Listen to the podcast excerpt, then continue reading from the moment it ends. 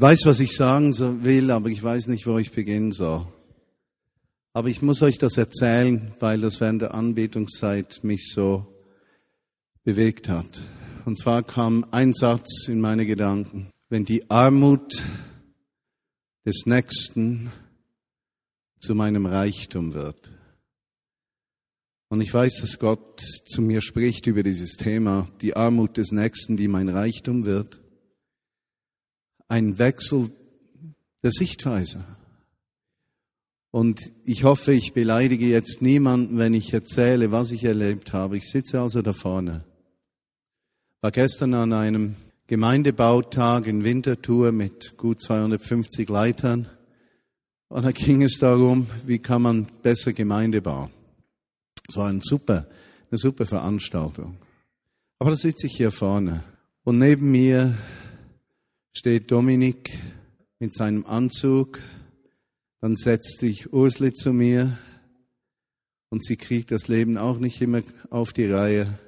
Und ihr Freund setzt sich zu mir. Dann sehe ich nebendran jemanden sitzen, der in größten Eheproblemen ist, jemanden, der mit Alkohol kämpft.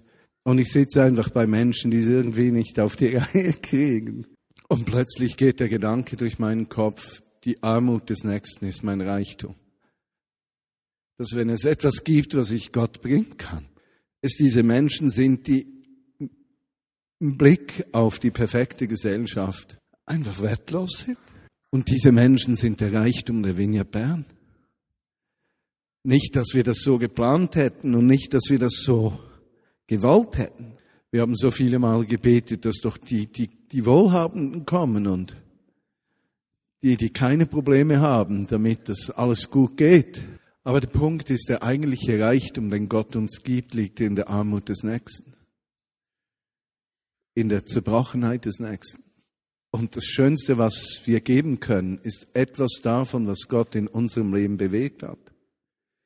Ohne zu denken, dass wir vollkommen sind. Das, darum geht's gar nicht. Eigentlich müsste man ein Schild vor der Tür stehen. No perfect people allowed.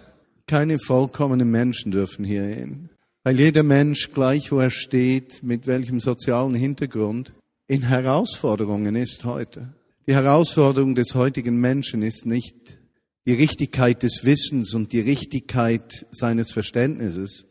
Die Herausforderungen des, modernen, des Menschen heute ist, dass er sein Leben überhaupt auf die Reihe kriegt. Seine Ehe, seine Beziehungen, seine Familie, seine Kinder, seinen Arbeitsplatz, sein, sein Geld.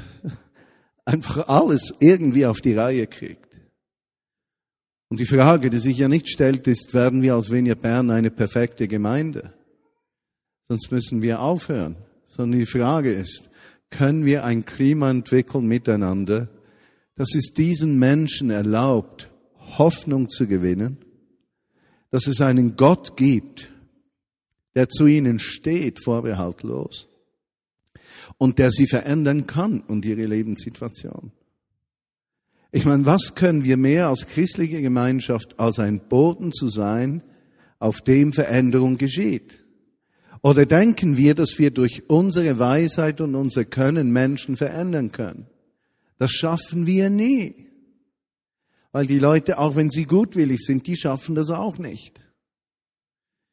Also was können wir, was bleibt uns als christliche Gemeinschaft übrig, anderes als einen Boden vorzubereiten, wo Gottes Gegenwart kommen kann um dem Hoffnung zu geben, der so verstrickt ist in seinem Leben, dass es eigentlich keinen Ausweg mehr gibt. Und heißt Dank, Buß und Betag vielleicht heute, dass wir umkehren zu diesem Evangelium der Schwachen, diesem Jesus, von dem es hieß, der treibt sich nur mit Gesindel rum. Und haben wir einen Blick für das Gesindel dieser Zeit. Und dieses Gesindel kommt nicht immer drogen- und alkoholsüchtig daher. Dieses Gesindel trägt häufig Anzug und Krawatte. Aber die Lehre innen drin ist genauso wie bei dem, der bei Alkohol oder einem anderen Suchtmittel Zuflucht gesucht hat, um, um Trost zu finden. Treiben wir uns mit dem Gesindel rum. Oder bauen wir uns eine fromme, anständige Gemeinde von problemlosen Christen, die in Selbstgerechtigkeit das schwarze Schaf rausstoßen, weil es keinen Platz hat. Und da kam dieser Satz, mein Reichtum ist die Armut des Nächsten. Und ich, dieser Satz kam einfach und ich muss noch darüber nachdenken, was das bedeutet. Aber ist diese Armut des Nächsten unter Umständen wirklich mein größter Reichtum, den ich je haben werde? Und es ist ein Reichtum, auf den wir stolz sein können. Ein Reichtum, auf den wir uns verlassen können. Hat Gott den Menschen Wert und Würde gegeben, damit wir ein Klima schaffen, dass die Menschen ihren Wert und ihre Würde wiederfinden? Oder schaffen wir einfach Programme, die Probleme lösen, damit sie uns nicht nichts angehen? Aber eigentlich möchte ich über etwas anderes sprechen noch heute und das will ich wirklich noch tun.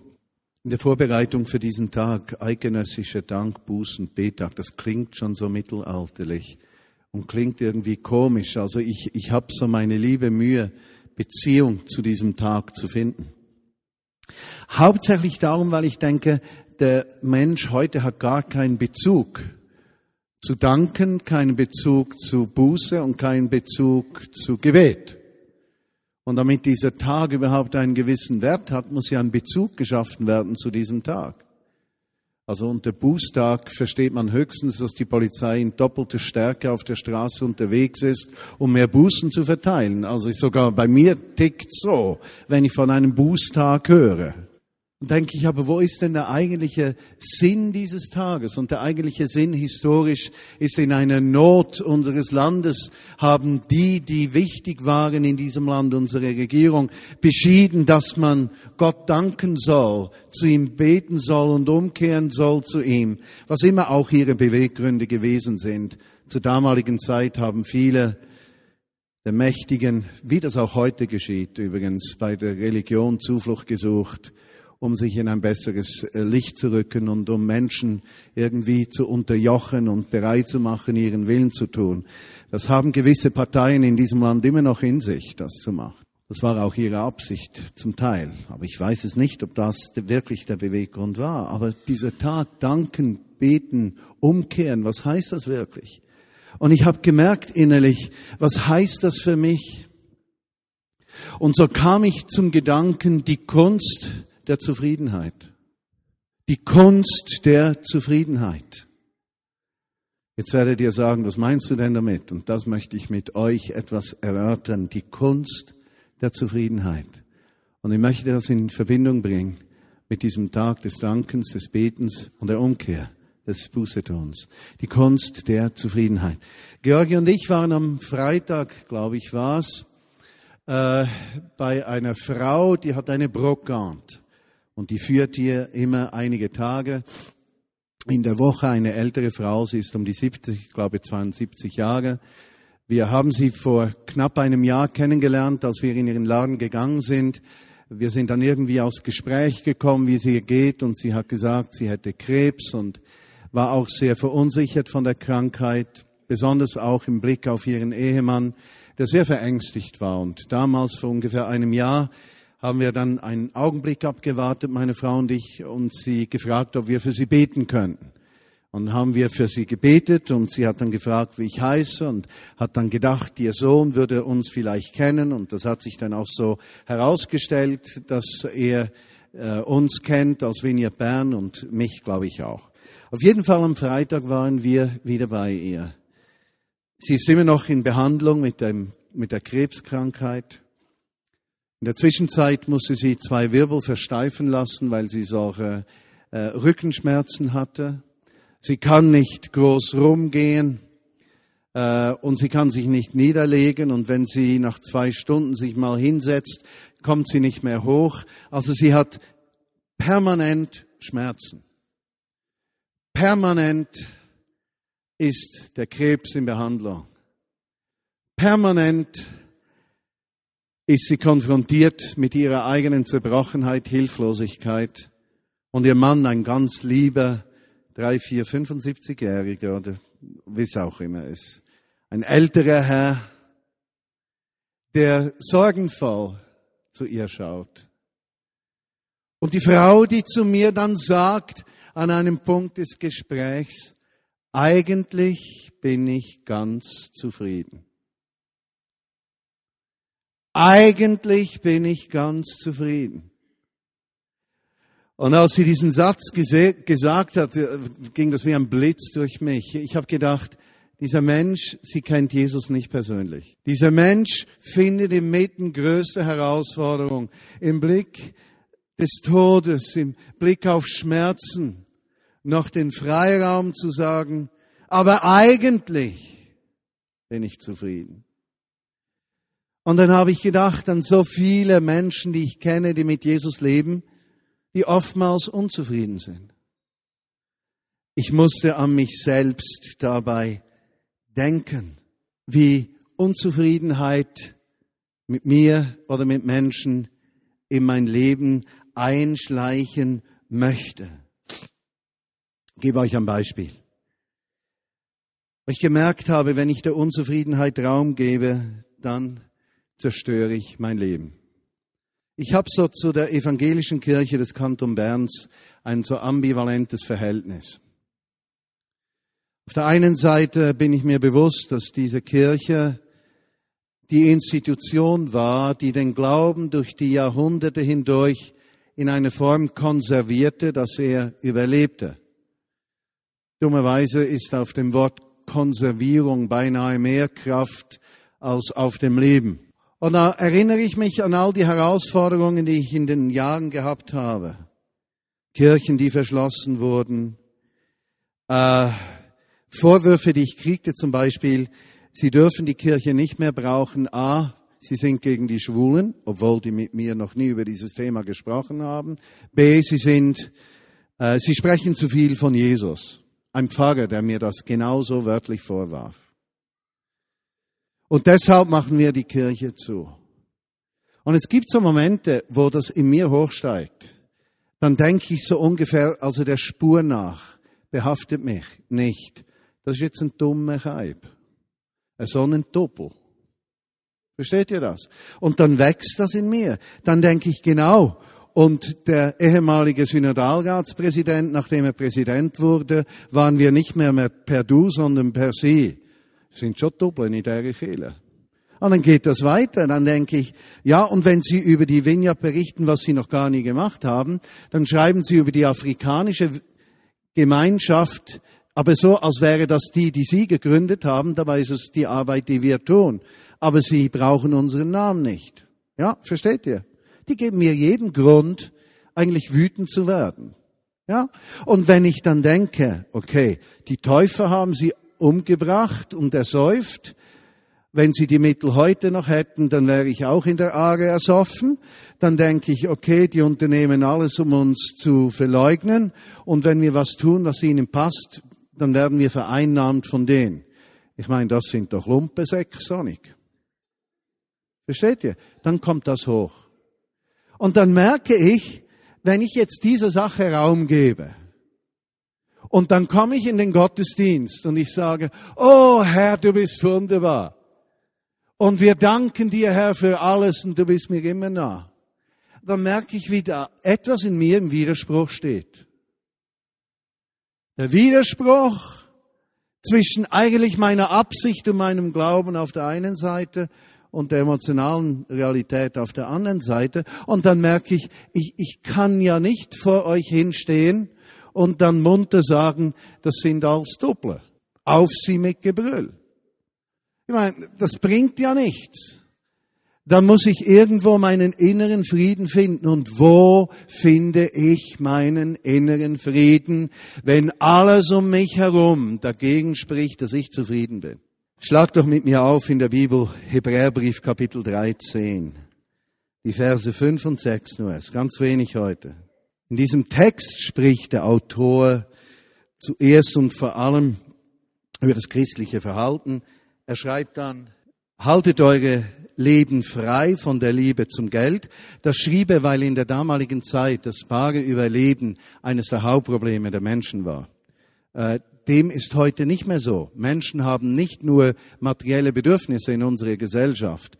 Die meisten Probleme, die Menschen haben, haben keinen materiellen Hintergrund, sondern die haben ganz andere Hintergründe, auch wenn das Materielle plötzlich im Vordergrund scheint. Versteht ihr, wie ich das meine?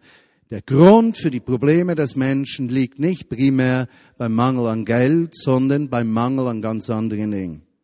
Aber davon spricht er primär jetzt hier im Text. Und dann sagt er Folgendes.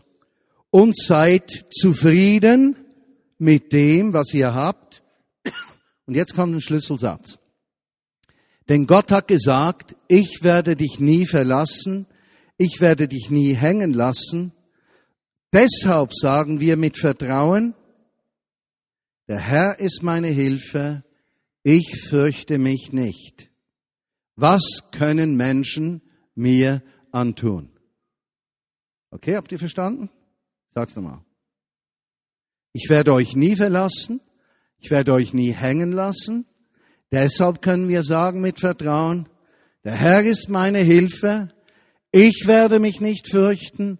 Was können Menschen mir antun? Erstens, der Herr ist meine Hilfe. Zweitens, ich werde mich nicht fürchten. Und drittens, was können mir Menschen antun? Und Leute, das ist der Schlüssel zur Zufriedenheit. Der Schlüssel zur Zufriedenheit ist nicht, dass wir alles haben. Der Schlüssel zur Zufriedenheit ist nicht Schönheit, Reichtum, Unabhängigkeit, obwohl Schönheit was Nettes ist, Reichtum nicht zu verachten ist, ja, und Sicherheit ja nicht unbedingt schlimm ist. Ich spreche nicht dagegen, reich zu sein. Spreche nicht dagegen, schön zu sein. Ich wäre ja gerne ein bisschen schön. Aber der Herr ist meine Hilfe. Ich werde mich nicht fürchten. Was können Menschen mir antun? Dort liegt die Zufriedenheit. Dieses Bewusstsein, das in jeder Lebenssituation, gleich wie stark sie mich herausfordert, gleich wie stark sie am, den, am Fundament meines Wesens rüttelt, unabhängig wie viel Kraft sie hat, mich durcheinander zu bringen. Jesus ist der, der mir Sicherheit gibt. Er wird mich nicht verlassen. Schaut mal, eines der besten Beispiele für mich in der letzten Woche kriege ich einen Telefonanruf von jemandem, dass eine Drittperson sich fürchten würde, in den Gottesdienst zu kommen, weil sie solche Schuldgefühle hat über eine Situation, von der ich eigentlich gar nichts wissen sollte. Aber dieser Mensch, der Gott wirklich braucht und die Zuwendung seines Volkes und die Nähe seines Geistes und den Gottesdienst ganz besonders brauchen würde, sagt dann, ich gehe lieber nicht hin, weil ich mich fürchte, dass irgendetwas geschieht, was mich ablehnt. Und ich denke, das ist ganz genau der Weg, wie der Feind Gottes alles daran setzt, dass Menschen nicht die Nähe Gottes suchen. Also wer ist unsere Sicherheit? Ja? Ist es Jesus oder sind es die Umstände? Ist es das, was wir besitzen? So wie sich Menschen verhalten uns gegenüber? Äh, wie wir geschätzt werden, die Anerkennung, die wir bekommen? Oder können wir wirklich zum Platz kommen, wo wir sagen, er hat gesagt, er hilft mir immer. Er ist meine Sicherheit, er ist meine Hilfe, er versorgt mich. Und das große Missverständnis, das möchte ich sagen, dort wollte ich einhängen, ist, dass wir in der christlichen Gemeinde ein höheres Interesse haben daran, dass Menschen auf dem Weg der Vollkommenheit vorwärts kommen, als dass Menschen in ihrer Zerbrochenheit zu Jesus finden. Versteht ihr den Unterschied? Wir haben ein höheres Interesse, dass Menschen in der Vollkommenheit des Christseins wachsen, und ein tiefes Interesse daran, dass Menschen in ihrer Zerbrochenheit näher zu Jesus kommen. Und der eigentliche Auftrag der christlichen Gemeinde ist es, nicht primär, dass alle vollkommen werden, sondern dass die Zerbrochenen dazugehören können. Und das bedeutet nichts anderes, als ein Klima zu schaffen, wo Menschen in ihrer Schwachheit und Hilflosigkeit eine Atmosphäre finden, wo Gott an ihnen wirken kann. Und ich sage euch, die größten Mauern, die ich erlebe im Umgang mit Menschen, die größten Mauern sind nicht ihre bösen Widerstände, sind nicht ihre bösen Absichten, ist nicht, dass sie gemein sind. 90 äh, Prozent der Menschheit, die möchten immer das Gute. Also 95 Prozent der Menschheit möchte immer das Gute. Die kriegen das Gute einfach nicht auf die Reihe. Aber die meisten wollen das Gute. Sag mir Eltern, die nicht das Beste wollen.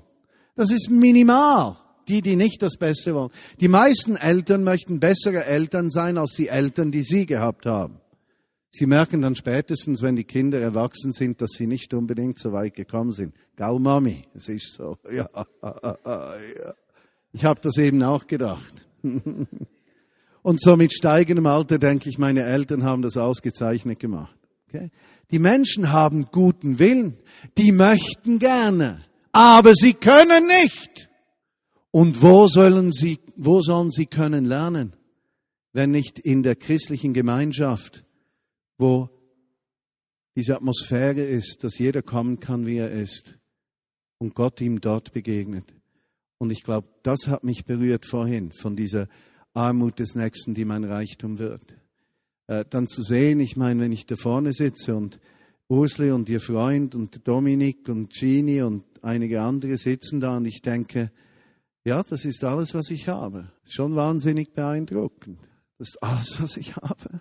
Ist das das, was Gott uns schenken möchte? Wie gesagt, der Zerbruch kommt auch in Anzug und Krawatte. Ja, ist das unser Reichtum? Lass mich noch zwei, drei andere Gedanken dazu sagen. Äh, die ganze Frage von Zufriedenheit, die, die hat ja eigenartige Wege. Ich habe euch am letzten Sonntag die Geschichte erzählt äh, von Paris, wie wir da den Zug verpasst haben. Habe euch allerdings dann nicht gesagt, dass uns jemand 100 Euro gegeben hat, noch letzte Woche, an die Kosten dieser Bahnfahrt. Das hat mich unglaublich berührt. Nämlich, dass jemand uns hilft, unsere Fehlerhaftigkeit zuzudecken. Ich kann euch gar nicht sagen, was das für mich bedeutet. Das ging nicht mal um die 100 Euro.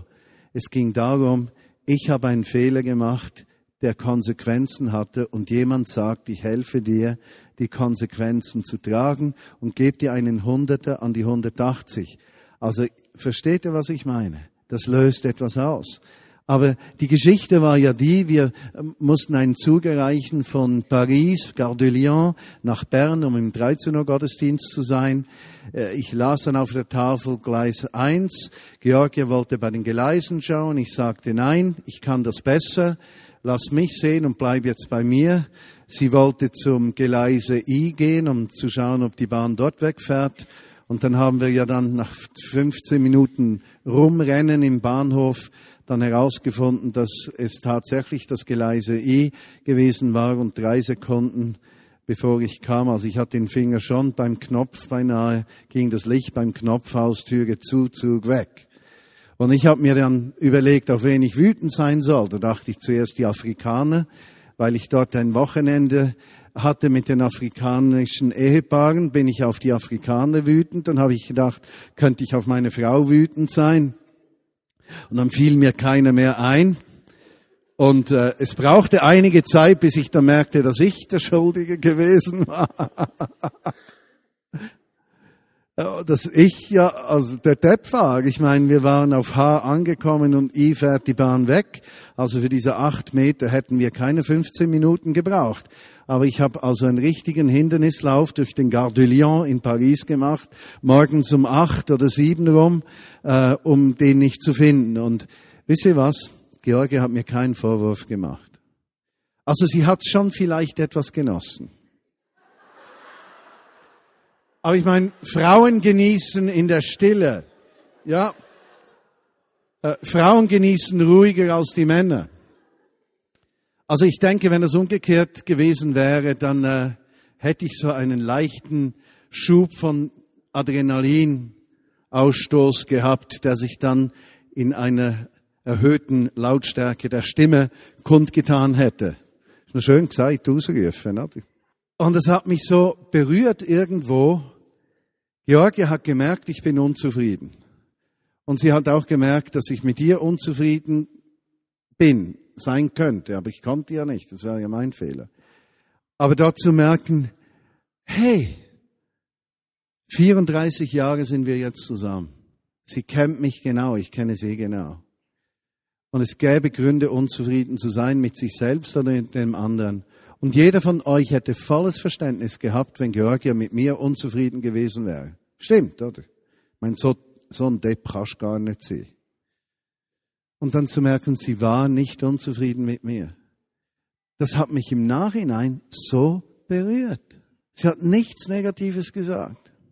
Da sagt sie einige Tage, vor einigen Tagen zu mir, ich habe ja ab und zu so eine Krise mit meinem Gewicht, aber das ist alter Kaffee, das wisst ihr alle.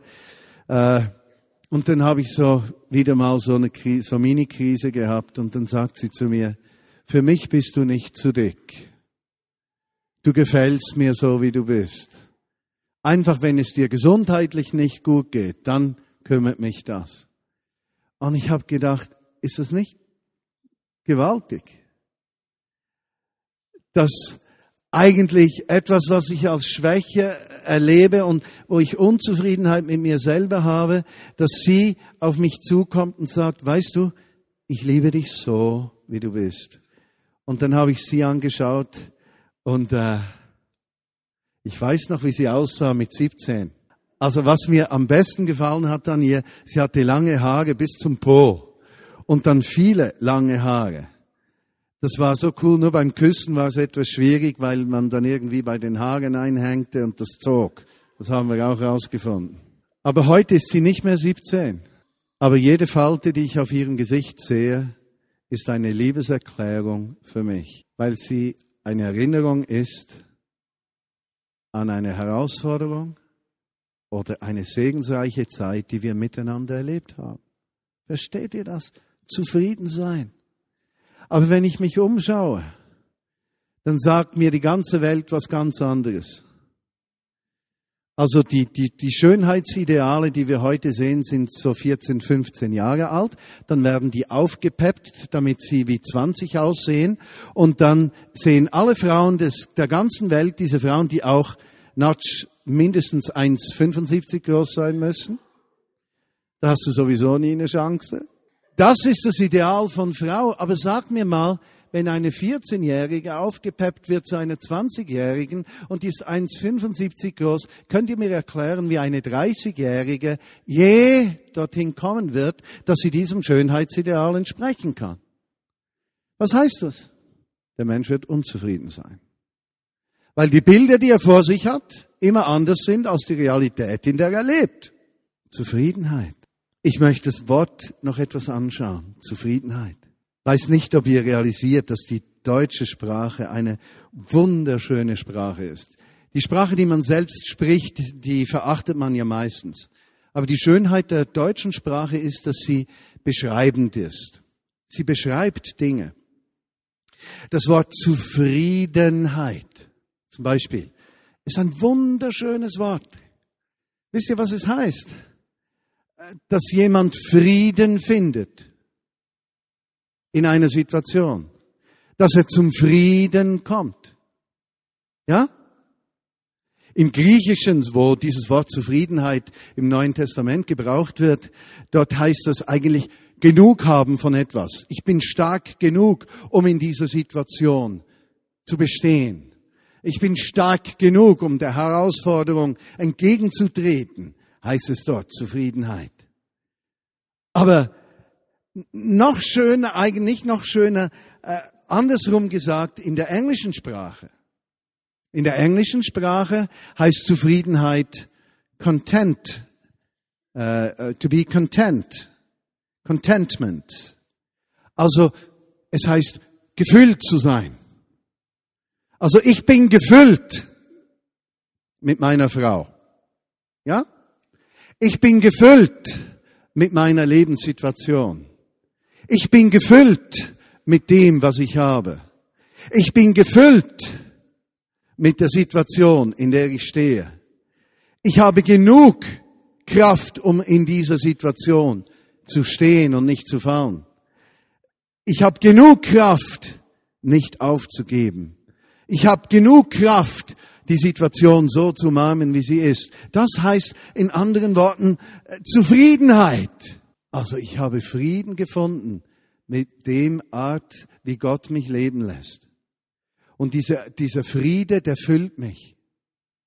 Und was ist die Konsequenz davon? Und das müsst ihr aufbewahren, diesen Gedanken. Die Konsequenz davon ist Dankbarkeit. Zufriedene Menschen sind dankbare Menschen. Wisst ihr, was ist, wenn man verheiratet ist mit einer Frau, die keine Gelegenheit auslässt, einen zu korrigieren? Ja, wisst ihr, wie das ist? Das ist mühsam. Wisst ihr, wie es ist, mit einem Mann zusammenzuleben, der nichts verpasst, um etwas zu korrigieren? Furchtbar. Unzufriedene Menschen, die isolieren sich selbst, weil kein Mensch mit ihnen zusammen sein will. Also wenn ich etwas nicht brauche, sind es unzufriedene Menschen um mich herum. Denn ich habe meinen Problemen genug zu tragen. Ich mag nicht noch die ganze Zeit alle Probleme der anderen hören und ihre Unzufriedenheit, die mich auch noch füllt.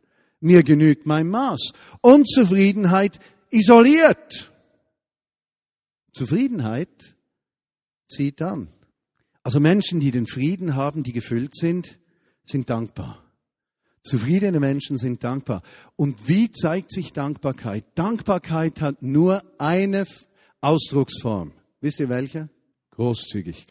Unzufriedene Menschen sind nie großzügig, weil die immer das Gefühl haben, sie kommen zu kurz im Leben. Zufriedene Menschen, die Frieden gefunden haben, die voll sind und dankbar sind, die zeigen ihren Frieden und ihre Fülle, Dankbarkeit, indem sie großzügig werden. Sie beginnen zu teilen. Wow.